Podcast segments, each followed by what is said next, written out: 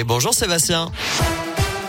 Salut Nico, salut à tous. À la une de l'actu, les élèves de retour à l'école aujourd'hui. Le masque également qui est redevenu obligatoire en primaire depuis ce matin dans 39 départements qui l'avaient enlevé, notamment l'Ain et l'Isère. Des départements qui dépassent le seuil d'alerte fixé à 50 cas pour 100 000 habitants.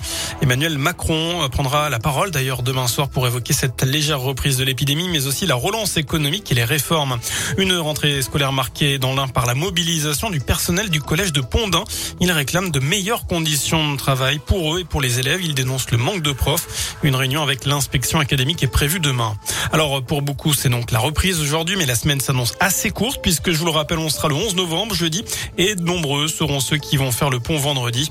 Bison Futé vient de publier les prévisions trafic. Ce sera orange mercredi soir dans le sens des départs dans toute la France et même rouge en Ile-de-France. Ensuite, ce sera drapeau vert jusqu'à dimanche. Dans l'actu également, c'est dans un mois jour pour jour le coup d'envoi de la fête des Lumières à Lyon du 8 au 11 décembre pour être précis. Le programme a été dévoilé tout à l'heure avec une vague géante place Bellecour, un lapin place des terreaux ou encore des ricochets sur l'étang du parc de la Tête d'Or. En tout, il y aura 31 créations artistiques dont 18 premières participations. Les illuminations éclaireront la ville de 19h jusqu'à 23h le mercredi et jeudi et de 20h à minuit le vendredi et le samedi. Vous retrouvez le programme complet sur radioscoop.com. Dans le reste de l'actu, l'engagement des évêques de France après le choc du rapport Sauvé sur la pédocriminalité dans l'église. Nous assumons volontiers le poids du passé. Voilà ce qu'a dit le responsable des évêques. Un groupe de travail sera chargé de faire des propositions concrètes. Par ailleurs, le fonds d'indemnisation des victimes de pédocriminalité sera financé par les biens de l'église ou bien par un emprunt. La piste terroriste n'est pas écartée après l'agression d'un policier à Cannes, tôt ce matin. Le suspect qui a été blessé par balle par un autre policier aurait ouvert la portière d'un véhicule de police où se la victime et lui aurait asséné un coup de couteau. Le policier a été sauvé par son gilet pare-balles.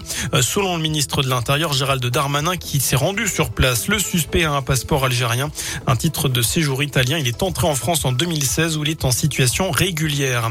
Ils avaient disparu le 26 octobre après une avalanche au Népal. Ce sont bien les corps des trois alpinistes français qui ont été retrouvés.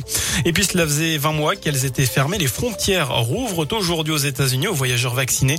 C'est pour faire face à l'afflux de demande que les compagnies aériennes ont demandé l'augmentation du nombre de vols transatlantiques. Des compagnies qui vont utiliser de plus gros avions. Cette levée des restrictions représente aussi une bouffée d'oxygène hein, pour un secteur plongé dans la crise par la pandémie. On passe au sport. Les Bleus se rassemblent à Clairefontaine. Aujourd'hui, en foot, ils préparent les matchs contre le Kazakhstan et la Finlande en qualification du mondial. Enfin, c'est ce soir vers 20h10 que Thomas Pesquet doit quitter l'ISS. Le spationaute devrait retrouver la terre ferme demain matin vers 4h30. Est-ce que vous allez suivre le retour de Thomas Pesquet sur Terre? C'est la question du jour sur Radio Scoop. Vous avez jusqu'à 19h pour répondre sur notre site internet.